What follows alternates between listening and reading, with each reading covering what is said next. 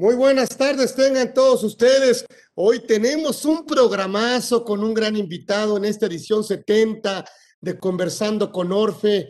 Todos los miércoles estamos haciendo un gran esfuerzo para llevarles a ustedes, por supuesto, a grandes personalidades del ámbito fiscal. Hoy lo hemos querido, a ver, híjole, yo sí podría decir, eh, tener hoy, por ejemplo, a José Luis Nazar, pues es tener pues es tener lo mejor en el ámbito, en el ámbito penal de este país. Eh, por supuesto, bueno, socio fundador de Nazar, Nazar y Asociados, miembro de la barra mexicana del Colegio de Abogados, miembro del Colegio de Criminología de la República Mexicana, miembro fundador, miembro de número del Colegio de Abogados de México, ex coordinador de la Comisión Penal de la Barra Mexicana Colegio de Abogados, expresidente de la Comisión de Seguridad Pública y Prevención del Delito de Confederación de Cámaras, ex consejero de la Barra Mexicana de Abogados, ex coordinador, expresidente de la Fundación, ex segundo vicepresidente de la Barra Mexicana de Abogados. Bueno, ¿qué les puedo decir yo de José Luis Nazar? Por supuesto, obviamente licenciado en Derecho, obteniendo el grado con la tesis Conductas típicas no violatorias de la norma penal.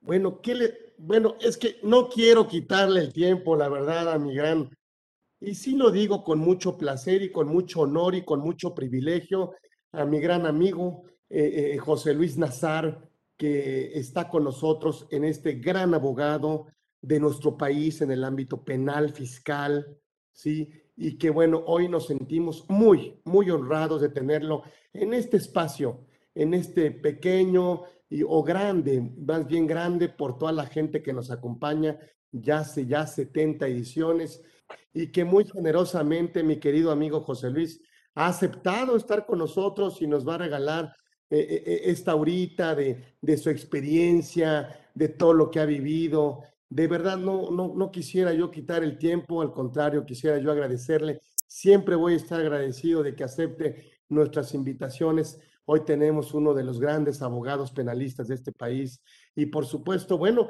pues las primeras, las, yo sí, yo sí lo voy a, yo sí lo voy a aprovechar. yo sí, yo sí es un agasajo, la verdad, poder estar con él. Y la primera pregunta que a lo mejor pudiera hacerle de varias que tengo, eh, eh, y aprovechando su excelentísima presencia de mi querido amigo Pepe, eh, pues cuál ha habido, creo que hubo un, un, golpe en favor de los contribuyentes, pero bueno, en contra de la Procuraduría Fiscal, cuál obviamente, bueno, pues cuál, que, que, nos comentaras, que nos platiques cuál es la resolución de la Corte en relación a la defraudación fiscal y por supuesto a la, a la seguridad nacional y bueno, y obviamente aprovecharte para preguntarte si es válido que esta defraudación eh, eh, se incluya, sí, como una, una, como delito de delincuencia organizada. Y así tengo otras que te voy a guardar, pero ya me voy a callar, pero estoy emocionado, estoy contento de tenerte aquí, a que nos adornes este 70 el programa que tenemos aquí. Y gracias, Pepe. Gracias por generosamente siempre, lo digo, siempre aceptar y siempre estar atento. Y muchas gracias, mi querido José Luis Nazar está con nosotros aquí en Conversando con Orfe. Adelante, mi querido amigo, es tu espacio, es tu casa, no viene como invitado, viene como anfitrión. Mi querido José Luis Nazar, el maestro José Luis Nazar está con nosotros. Gracias, Pepe. Gracias a ti, Carlos, y a todos los que nos escuchan. Me emociona volver a compartir algún micrófono contigo de aquellos ayeres, de aquellas muchas tardes donde discutíamos en vivo las noticias. ¿Cuánta falta hacen esos programas hoy que, lo que menos importa o, lo que parece que menos importa es el Estado de Derecho? Fíjate, eh, Carlos y nuestros amigos que nos escuchan, primero me reconozco, lo primero que tengo que poner en mi currículum quiero ser presidente del club de fan de Carlos Orozco, porque les haces las cosas, amigo querido, de maravilla. Pero bueno, eso ya lo sabemos todos los que te escuchamos y te seguimos en el chat. Hay algo que verdaderamente nos estaba pasando de noche. Ustedes como abogados y contadores especialistas en materia fiscal, ¿han visto cuál esa agresión de, de las instituciones fiscales, cómo ha aumentado de manera desmedida hacia el contribuyente. Anteriormente, digamos que teníamos un sistema equilibrado. Digamos que para que un asunto llegara a judicializarse y obtenerse un orden de aprehensión y a sentenciarte, verdaderamente la autoridad tenía que vencer una serie de obstáculos que nos permitían finalmente eh, eh, llegar a procedimientos penales, digámoslo así, más o Pero desmedidamente en las últimas, en los últimos años, dos años, yo he sentido una agresión terrible de la autoridad fiscales. Me pagas lo que me pagas porque yo lo digo y no me importa lo que tú y tus auditores y tus abogados. Y, bueno, y de hecho creo que a ustedes, al igual que a nosotros, los penalistas, nos han dedicado varias mañaneras. Ya en los días que ya no habla de ustedes o de nosotros en las mañaneras, me empiezo a preocupar. Pero hubo algo, Carlos, bien delicado. Fíjate que si me permites hacer un poquito de historia. Como sabemos, teníamos un sistema inquisitivo o mixto anteriormente para resolver nuestros conflictos penales. Trabajábamos la vieja averiguación previa, casi en sigilo, el juez no era más que un lector de papeles para toda esa resolución. Y en el año 2000, obligados un poquito por la corriente mundial de transparentar el Estado de Derecho, empezamos a sumarnos a lo que se llamó el sistema penal acusatorio. En el sistema penal acusatorio, la idea básica es que una persona que aún está siendo investigada pueda tener un control de la investigación en su contra y que la autoridad pueda tener un control sobre el investigado en su contra. Y nos dijeron, bueno, miren, para que esto pase, pues la fiscalía necesita tener un estándar de prueba mínimo, muy chiquito para poder ir ante el juez de control, lo que los americanos llaman causa probable, nosotros aquí le llamamos indicios suficientes, pero fíjense bien, compañeros, indicios de un hecho con apariencia de delito. Lo que esto llegue a significar. ¿Qué trajo como consecuencia? Que se redujera notablemente la, la, el estándar de prueba que permite al hasta ese momento imputado ser sujeto a una investigación. Conste que no dije un juicio, a una investigación. Es una noticia. Oye, te estoy investigando por este hecho con apariencia. Y entonces empezamos a discutir desde el 2000 y piquito qué iba a pasar una vez que un sujeto era notificado que iba a ser investigado. Entonces dijo, bueno, la idea es que exista mínimamente un concepto llamado prisión preventiva oficiosa y traemos de los estándares internacionales la prisión preventiva justificada.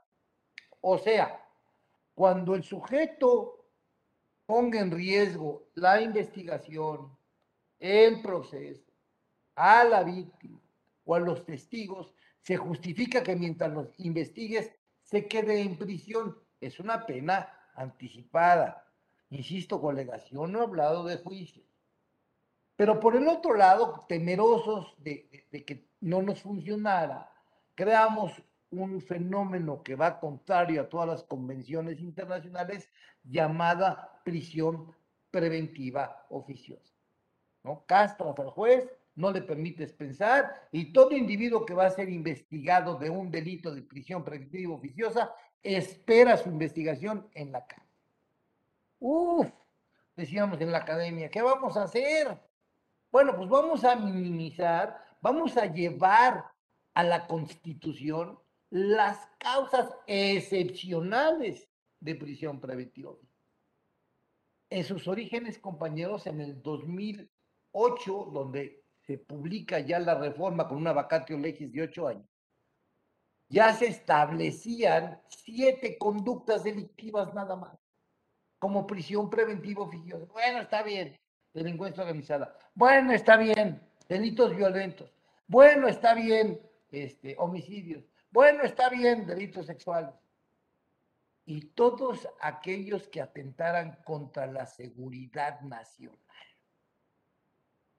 Recordemos, y hago un paréntesis social, que el control del Estado ha sido un péndulo, ¿no? O prevalece el derecho extremadamente eh, eh, laxo para el individuo o prevalece el derecho en favor extremadamente fuerte del Estado. Ese péndulo debe de encontrar, o creíamos que había encontrado esa mitad, con esta fórmula secreta. Nunca nos imaginamos, nunca, que cambiar la constitución era más fácil que quitarle un dulce a un niño, como lo empezamos a vivir en esta época. Bueno, dijimos, así sí bueno.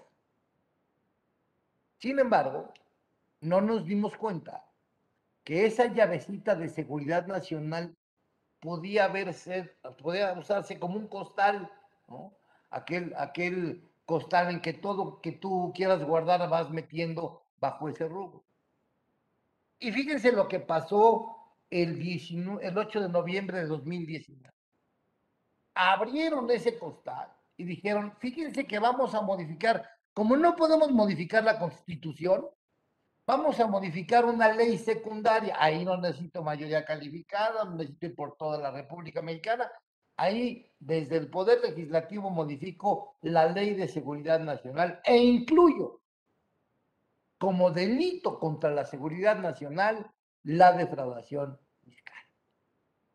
Fíjense cómo nos subieron automáticamente al defraudador fiscal o al investigado, voy a hablar correctamente, al investigado de un hecho con apariencia de delito de defraudación fiscal, ya lo subieron a la prisión oficiosa, adelantar. Afortunadamente la Comisión de Derechos Humanos y el, la Cámara de Senadores dijeron, no, no, espera, este no es el concepto de seguridad. El concepto de seguridad nacional está en muchos incisos del artículo tercero de la Ley de Seguridad Nacional, pero básicamente en su concepción más elemental es aquello que deba de preservar la existencia del Estado, la prevalencia del Estado frente a las fuerzas internas o externas que atenten contra su. Y la pregunta es, cualquier individuo investigado por un hecho con apariencia de delito fiscal atenta contra la existencia del Estado. ¿Es eso seguridad nacional? No, perdónenme, pero no. En materia penal ni siquiera podemos reconocer en estricta dogmática que el delito fiscal tenga contenido económico, porque recuerden, compañeros, que lo único que puede hacer la autoridad fiscal es no dar, que, que el justiciado no obtengan los beneficios preliberacionales, pero no interrumpe el procedimiento económico coactivo. Entonces, por muchos años llevamos estos asuntos a la Corte justamente alegando ese tema. Volviendo a la problemática de abrir el costal de la seguridad nacional, llega la acción inconstitucional que les comento a la Suprema Corte de Justicia. Y el 25 de octubre del 2021, el ministro Franco presenta un proyecto diciendo es constitucional lo que hicieron. Efectivamente, para su criterio, la defraudación fiscal atenta contra la seguridad nacional. Y hace en su proyecto todo un test de proporcionalidad de las sanciones, del daño, etc. Esta postura la apoyaron dos ministros más. Sin embargo, afortunadamente hubo ocho ministros inconformes con la postura. Y dijeron, a ver, independientemente de la configuración legislativa, aquí lo que nosotros tenemos que preguntarnos es, Primero, ¿qué es el concepto de seguridad nacional? Y segundo, si en este concepto cabe el tema de la defraudación Si decía el ministro Ortiz, eh, este, eh, eh, Gutiérrez Ortiz decía, Si aceptamos que sí, hacemos de la prisión preventiva oficiosa una regla y no una excepción. Para mi juicio, Carlos, amigos que me escuchan, lapidario. Porque hacer de la prisión una regla cuando el individuo aún está siendo investigado por un hecho, no ha sido acusado, la acusación en el procedimiento penal viene después de la investigación, no ha sido enjuiciado, el juicio viene mucho después de la acusación. Oigan, pues ¿dónde está? Y entonces, desde el 8 de noviembre de 2019, con, el transitorio, entró en vigor esta reforma de, de, Seguridad Nacional primero de enero del 2020, hasta el 2021 tuvimos en la cárcel castrados de oportunidades a un sinnúmero de individuos que hubiesen sido investigados por este, por este hecho. Esta postura, apoyada después por el ministro Laines, donde dijo, a ver, es tan sencillo como eh, la defraudación fiscal atenta contra la integridad del Estado, la respuesta es no. Atenta contra la estabilidad del Estado, la respuesta es no. Atenta contra la permanencia del Estado, la respuesta es no. Luego entonces será un problema de seguridad pública, de hacienda pública, pero no de seguridad nacional. Criterio que prevaleció. Y entonces, a la hora de que en función de esta jurisprudencia por el número de votos está en engrose porque al ir en contra del proyecto se va a tener que eh, eh, elaborar el proyecto definitivo, pero que ya normó el criterio, a la hora de quitar los delitos de defraudación fiscal como atentado contra la ley de seguridad nacional, los quitamos automáticamente del problema de la prisión preventiva oficiosa. Con una excepción, con una. El tema de delito de defraudación fiscal cometido con delincuencia organizada, del cual creo que hablaremos un poquito adelante. No sé, Carlos querido, si, si esto pueda ser suficiente para contestar esta primera pregunta. Sí, sí, creo que muy claro. Em, y aquí, pues, por supuesto, em, yo te tengo que platicar por el tema de que estamos viviendo esta transición a partir del 24 de abril pasado. Bueno, pues eh, eh, eh, no sé cuál sería, si quiero aprovechar la, la, maestría, cuál es la implicación penal del outsourcing que estamos viviendo en, prestadoras de servicios especializados y ya como una prohibición el outsourcing de personal, Pepe. Mira, querido amigo, me parecería que detectaron el mal, pero inyectaron un mal remedio. Mira, cuando un tipo penal no cumple con el principio de taxatividad, atenta contra el principio de legalidad. Y se vuelve un arma tan oscura que termina siendo el arma más poderosa del Estado. En el artículo 108 del Código Fiscal, que es la defraudación penal genérica, encontramos las calificativas. Y es calificativo, es defraudación fiscal calificada, utilizar los esquemas de prestación de servicios especializados cuando no sean acordes con el objeto social o con la actividad primordial de la empresa. Es decir, para que sea considerado delito este outsourcing y no tenga efectos fiscales, estamos hablando que la actividad contratada es igual al objeto social o, o al comportamiento económico del contratante. ¿Por qué? Pues sí era un esquema que, que, que evadía, no solo fiscalmente hablando la problemática, sino que atenta contra el reparto de utilidades de los trabajadores, atenta contra las prestaciones de seguridad social, seguro social, etc. Mi punto es que a la hora de dejarlo simplemente como una calificativa tan abierto como esto es, tiene efectos fiscales y si se contradice no tiene efectos fiscales. Es dejar al arbitrio del criterio del inquisidor o el juzgador si el individuo está realmente haciendo un outsourcing legal o ilegal. Y claro que me vas a decir que no, porque estás mal. Por eso la ley requiere un registro. El código mismo dice que las organizaciones deben de registrarse. Ya lo trataron de hacer. Ya conocemos los lineamientos para registrarse como actividad no preponderante. Es una verdadera locura. Porque ellos mismos no, entiendo, no entendemos el criterio, porque venimos de una sociedad en la que lo más fácil era hablarle al notario y el notario Cuanto más extenso podía poner el objeto social, mejor.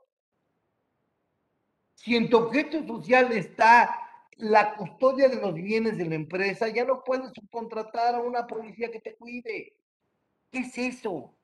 ¿Por qué lo dejaron tan abierto? Pudieron, desde mi punto de vista, dejar muy claras las reglas de establecer cuándo el servicio subcontratado es una deducción fiscal sin efecto.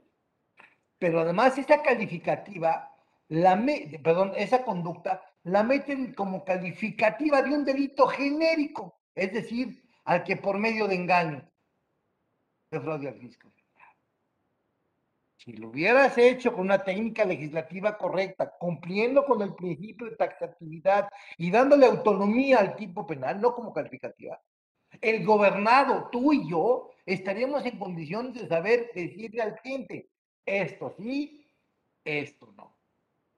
Hoy, amigo, un sinnúmero de laboralistas pasan por esta oficina para discutir si su cliente está o no está haciendo servicios outsourcing ilegales porque el registro no les es suficientemente aclarado.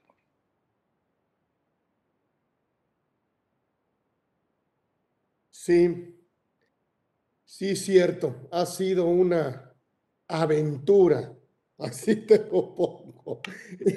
ha sido una aventura y lo peor es que no es una autorización, es un registro. Entonces, eh, eh, eh, sentimos que, que cumpliendo los requisitos se da una, no le hemos llamado afirmativa ficta, le hemos llamado una positiva ficta, a lo mejor erróneamente en los, los fiscalistas, pero estamos ahorita sufriendo el tema de, si bien es cierto, pasar el tema de la subcontratación permitida de la subcontratación prohibida. Y una vez que más o menos entramos a un ambiente o a un tema de permisión, bueno, pues también dependemos de que el proveedor de servicios especializados obtenga el registro, si no automáticamente, pues no será deducible todo lo que le pagaste ni acreditable para efectos del, del IVA. Y aquí, pues esta, no, no sé si sea una presunción, pero sí preguntarte, mi querido Pepe, la presunción fiscal y la penal se complementan o se contradicen? Qué gran tema. Fíjate que, bueno, yo también te tengo un regalito antes de que finalicemos el programa. Acuérdate dejarte un poquito nervioso con algo que te voy a platicar. Fíjate que la, el sistema acusatorio basa todo su sistema, válgame la redundancia, en la presunción de inocencia. ¿no? Antes la teníamos ahí medio escondida en el 14 constitucional, que si era la formalidad o no del procedimiento. Esto ya se sacó de allá y se trajo al 20 constitucional. Todo individuo tiene derecho a la presunción de inocencia en sus dos vertientes. Pero déjame hablarte de la vertiente procesal, no de la vertiente de trato, porque la vertiente de trato lo hablaríamos en un foro de comunicación. La presunción de inocencia en la vertiente procesal se basa en dos pilares fundamentales. La licitud de la prueba y la obligación del Estado de probarte la conducta delictiva. Y no vences estas dos columnas más allá de la duda razonable, por cierto, muy recomendada película en Netflix, La duda razonable, hecho real. Si no rebasas más allá de una duda razonable, la presunción de inocencia penal prevalece. Ahora bien, ¿cuántos de ustedes y de nosotros no hemos tenido que luchar contra el Estado por la presunción fiscal de ingresos de, la defraudación fiscal equiparable del 109, ¿no? Al que eh, será sancionado la persona que percibe ingresos acumulables cuando realiza un ejercicio fiscal, erogación superiores a los ingresos declarados. Esa es una presunción fiscal que no alcanzaría a vencer la presunción penal.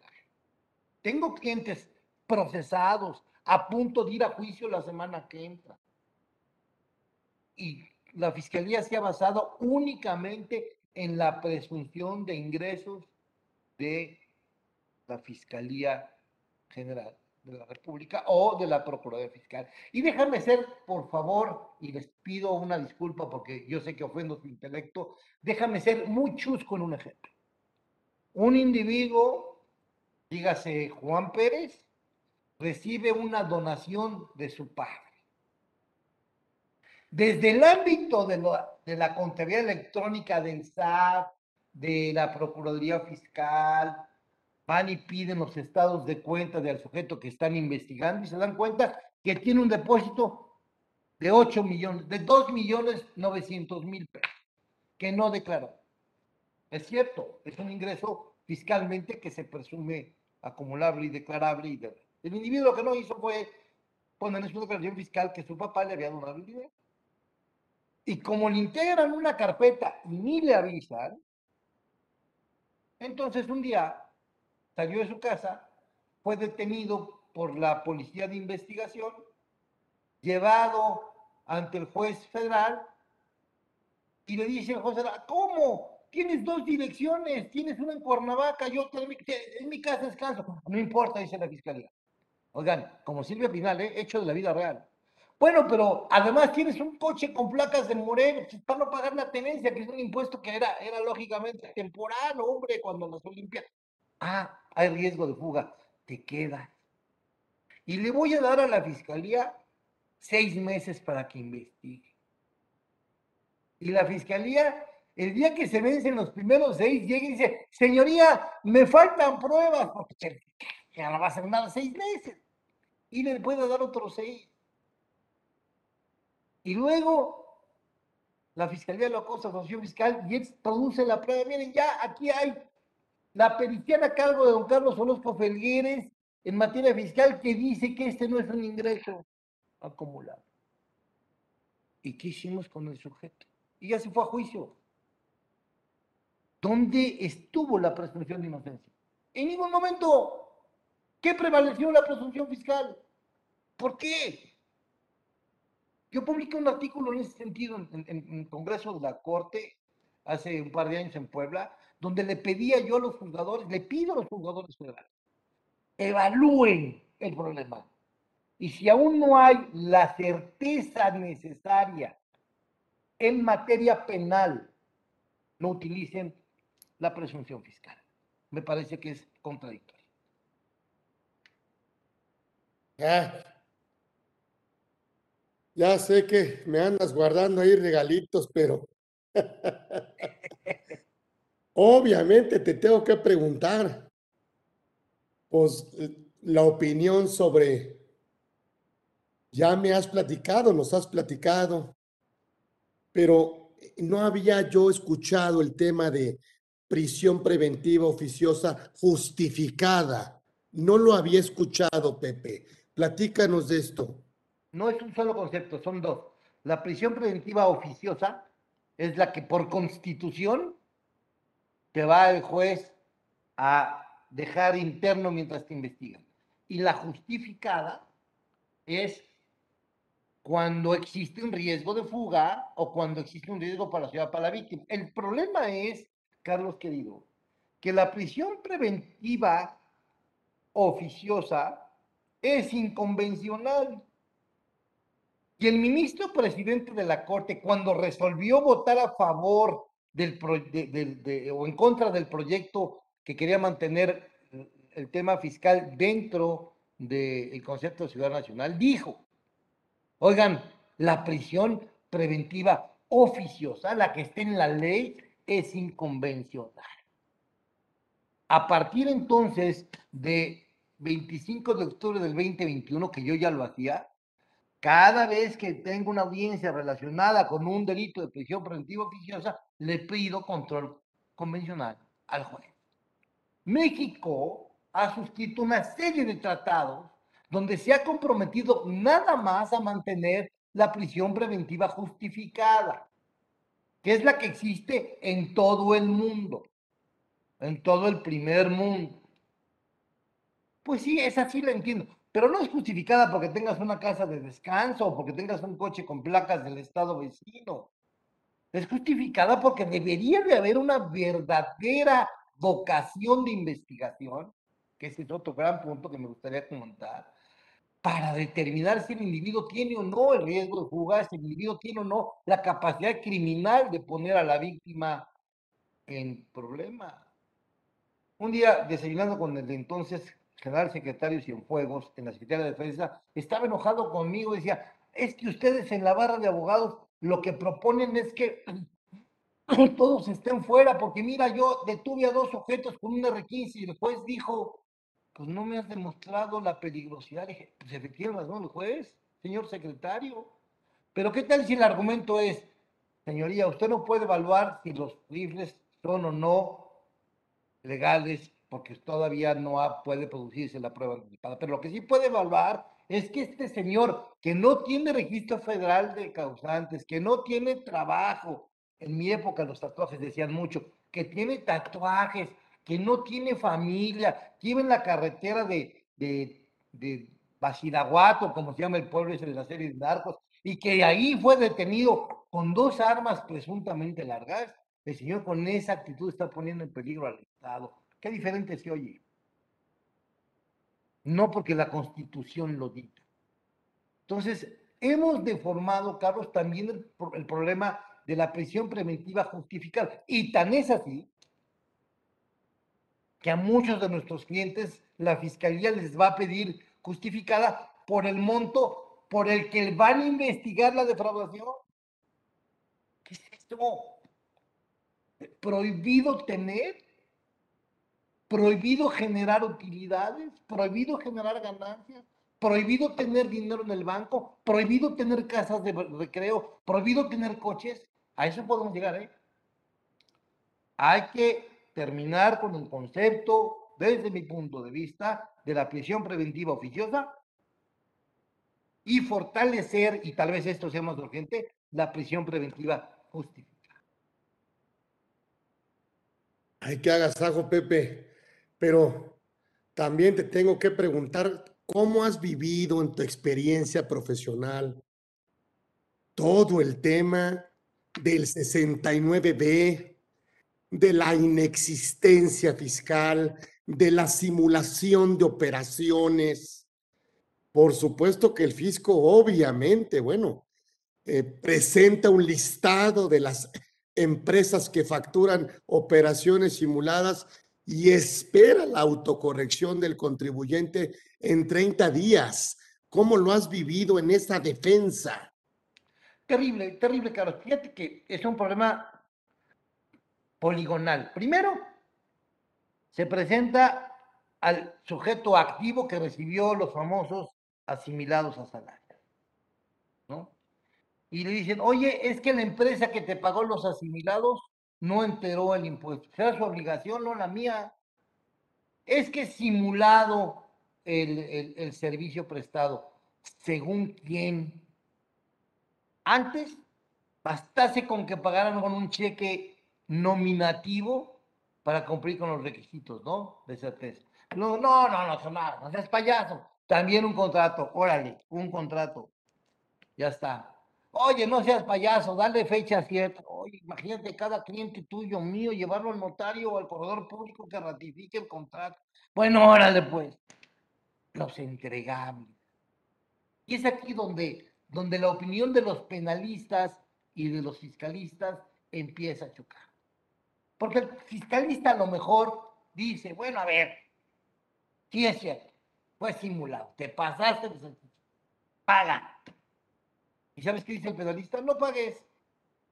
Porque si tú pagas, aceptas que este entregable o este servicio o esta deducción, para usar los términos fiscales, fue simulada, te puedes liberar del delito fiscal, pero no del delito de operaciones con recursos de procedencia ilícita. Y les recuerdo, colegas, que desde 2013 los delitos conviven. Y les recuerdo, colegas, que se presume defraudación fiscal los delitos provenientes de operaciones con recursos de procedencia. O sea que estamos librándolo de un tema y no del otro. Y fíjate qué bonita pregunta, Carlos, porque luego lo vamos a conectar con la presunción. Entonces los penalistas decimos, no, no, no, no, a ver, haz los entregables. Y todavía, a ver, nada más, cuate, currículum vitae contra objeto social de la empresa, ¿por qué? Y luego nos fueron, el Tribunal de Justicia Fiscal y Administrativa y la Corte nos fueron subiendo el estándar. No, pero entonces comunicación, y no, pero entonces visitas, y no, pero entonces juntas, y no, pero entonces correos electrónicos. Eso yo creo, Carlos, colegas, que no es obligatorio de nadie. Pero ahí va uno con los entregables y la autoridad fiscal de manera unilateral dice, presumo simulados. ¿Y el juez penal qué dice con el concepto de presunción de inocencia? Tú no los presumas. Tú demuéstrame que yo no di este servicio. Pruébamelo. Ah, tú dices que yo no hice lo que dice mi factura que hice. Pues demuéstramelo, compañero. Aquí me espero. No, es que no lo hiciste porque la decretamos CEFO. ¿Y? Tú la decretaste. Yo no. No, pero es que no lo hiciste porque no hay domicilio. Cuando lo hice sí había, ¿eh? Cuando lo hice el RFC estaba válido. Es más, chequé en computadora y ese registro de causantes a quien, quien me pagó mi servicio no estaba boletinado. Y luego más te la complico, Carlos. ¿Cuántos asuntos ustedes no han ganado de empresas que se van al 69B y regresan por sentencia judicial? ¿Y dónde dejas al justiciable? ¿Trató o no trató con un F? ¿Y él qué culpa? Increíble, ¿no? Y más aún, como también la facturación era un deporte nacional, dijeron, vamos a incluirlo dentro de los delitos de delincuencia organizada. A la hora que nos reforman la ley de delincuencia organizada, colega, ahí nos dan prisión preventiva oficiosa. O sea, no nos resolvió todo el problema el asunto del 25 de octubre. Porque si participan tres o más personas, y ¿en qué momento no? ¿No? La contadora, el director y el que abre la puerta de la empresa. Y en el ejercicio acumulando todas las contribuciones pagables. Suman la cantidad de 8 millones 695 mil 470 pesos al año. Ya somos delincuentes organizados. Y les digo que por la, por, por la defraudación fiscal o la simulación nos darán nueve años. Por la delincuencia organizada, como según la Corte es un delito autónomo, nos pueden dar 30. Oye, pero aquí está entregable, brother. Oh, no, yo ya pagué, tengo un caso, no que estoy discutiendo con la fiscalía. Yo ya pagué, dice mi cliente. Él, vino a verlo cuando ya había pagado el impuesto. Él, persona física. Sí, pero tus empresas dedujeron facturas simuladas. Y eso es lavado de dinero y padre. Ya te pagó, no hay daño. nulo un crimen sin injuria, uno de los principios del principio de legalidad. Muy bien, tengo dos años para discutirlo, hombre. Lo tengo en prisión preventiva. Caramba, ¿dónde estamos? ¿Dónde hemos estado? Nos estamos autoetiquetando como un país de delincuentes fiscales y eso a mí me molesta.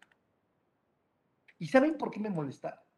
Porque yo te sigo en el chat y veo las opiniones valiosísimas que se esfuerzan por hacer las cosas bien. Claro, ofreciéndole al cliente dentro de los parámetros de legalidad, pues una estrategia, perdón por la palabra, una estrategia fiscal.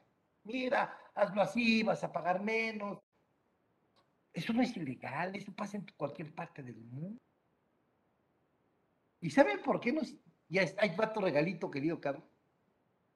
Porque ahora hay un proyecto por ahí en el Senado que ya conoces, donde obliga a los auditores externos de que si se percatan de un hecho con apariencia de delito, lo denuncien en el SAT. Aquí los espero, cobro 5 millones de pesos la consulta para que ustedes sepan que sí o que no puede ser hecho con apariencia de delito, porque si no, creo que son 5 años de prisión. ¿eh? O sea, ya nos vamos a volver a los auditores, que son hombres que tenían la preconfianza bien ganada del Estado, ¿no? Era, eran investidos con un ducto de fe.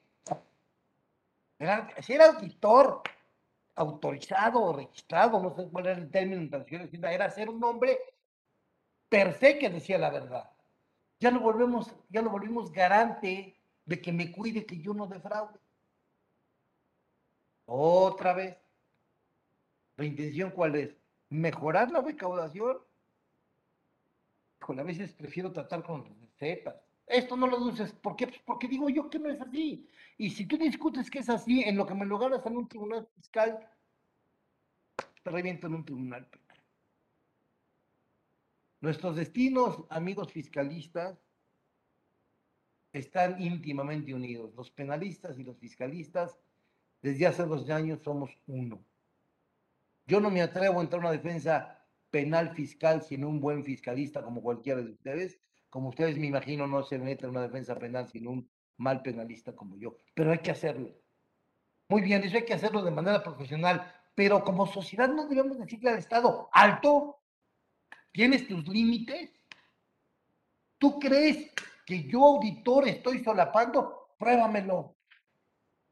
Ven y haz una auditoría, porque nada, el que esté auditado, y ustedes lo saben, no implica que no puedan auditar al contribuyente. Oigan, pero antes era de un delito, ahora es de un hecho con apariencia de delito. Está bien grave, bien grave. Yo no quisiera ser auditor, prefiero ser penalista. Oye, ahora, ¿Eres auditor o eres encubridor? ¿Qué tal? Cuando antes era padrísimo leer las auditorías con las salvedades, o como le llamaban, ¿no? Oigan, esto no está bien, pero lo hacías para que lo corrigieras antes de cumplir con tu obligación fiscal. Ahora eres encubridor. Bienvenido. Espero que tengas mi tarjeta a la mano, querido Carlos. Oye, ya nadie va a querer auditar a, nadie.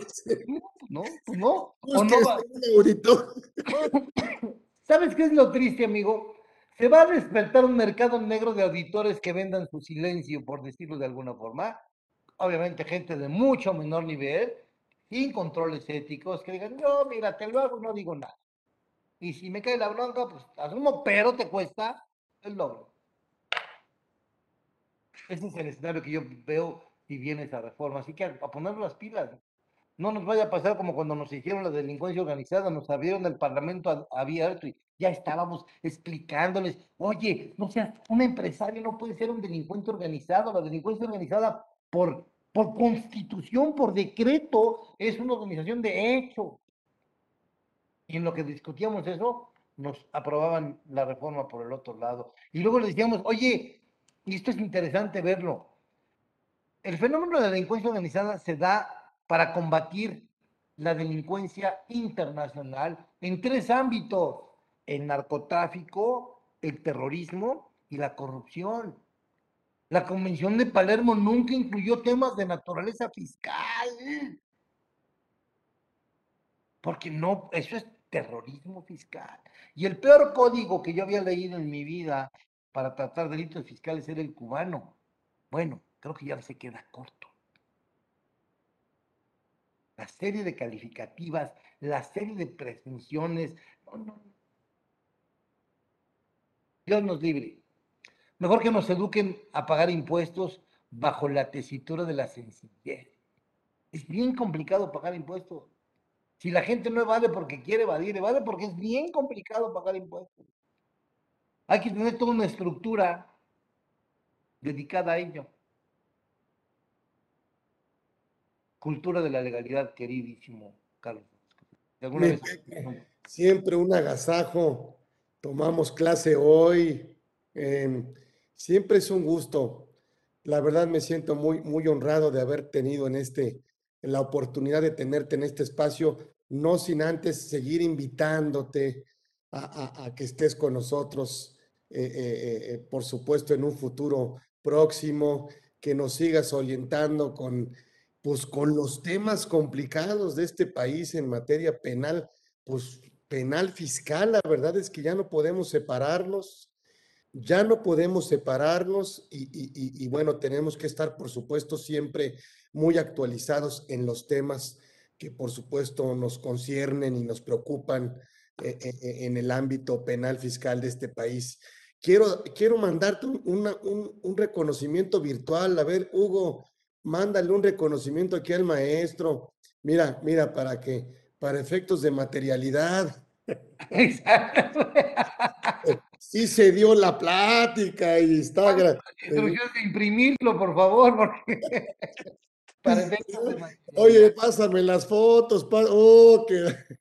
Es que no te creo. Pues. Hay mucho que decir en ese tema porque, híjole, es un conflicto terrible también bueno, yo no le puedo decir a mi cliente qué entregable hacer, ¿no? Pero lo que sí le puedo decir es, pues reconoces la simulación puede decir esta delincuencia organizada, porque la simulación también es delito de delincuencia organizada. Ay, mi Pepe, pues un agasajo, un gran programazo. Gracias a todos los que estuvieron con nosotros, pero sobre todo gracias, por supuesto, a don José Luis Nazar que estuvo con nosotros. Créanme, eh, de los mejores penalistas de este país y que, bueno, pues nos da su experiencia, así como es de, sencillo, de, intenso, de apasionado con los temas, por supuesto, siempre, siempre al día y siempre será recomendable, siempre llamarle, siempre preguntarle y siempre tenerlo cerca. Eh, mi papá decía, hay que tener un amigo penalista al menos. Y un cura, por si las moscas. Siempre, algún día lo vas a, lo vas a necesitar. Por si te falla el pues ojalá nunca, amigo, pero hay que tenerlo, dice. No, Carlos, es un honor para mí eh, estar al nivel de tu, de tu sistema de Dorfe, de, de, quién eres. Para mí, amigo, y no lo digo de hoy, eres un gigante. Y, yo no participo mucho en el chat porque ahí aprendo, ahí aprendo mucho de todos ustedes. Eres un gigante y que me hayas abierto la puerta pues mira, hay mucho que decir, fue muy por arriba el tema, pero hay muchos cafés de por medio que tenemos que tomarnos y tratar de que en México las cosas se hagan un poquito mejor. Sí, un privilegio. El maestro, créanme, el maestro José Luis Nazar estuvo con nosotros aquí en Conversando con Orfe. Lo hicimos especial y lo hicimos en esta edición 70. Y en esta edición 70 pensamos en muchos, pero siempre fue, siempre, siempre, por supuesto, pensamos en José Luis Nazar, que esté con nosotros como, bueno, pues uno, pues un grande que nos oriente y que todo. Muchísimas gracias, Pepe. Gracias a todos. Nos vemos próximo miércoles. Gran programa con este grande, este gran maestro. Hoy tuvimos clase, créanme, y eso no se olvida y se agradece. Muchísimas gracias. Nos vemos próximo miércoles. Gracias, Pepe. Un abrazo. Aquí el maestro estuvo con nosotros en Conversando con Orfe. Gracias. Gracias.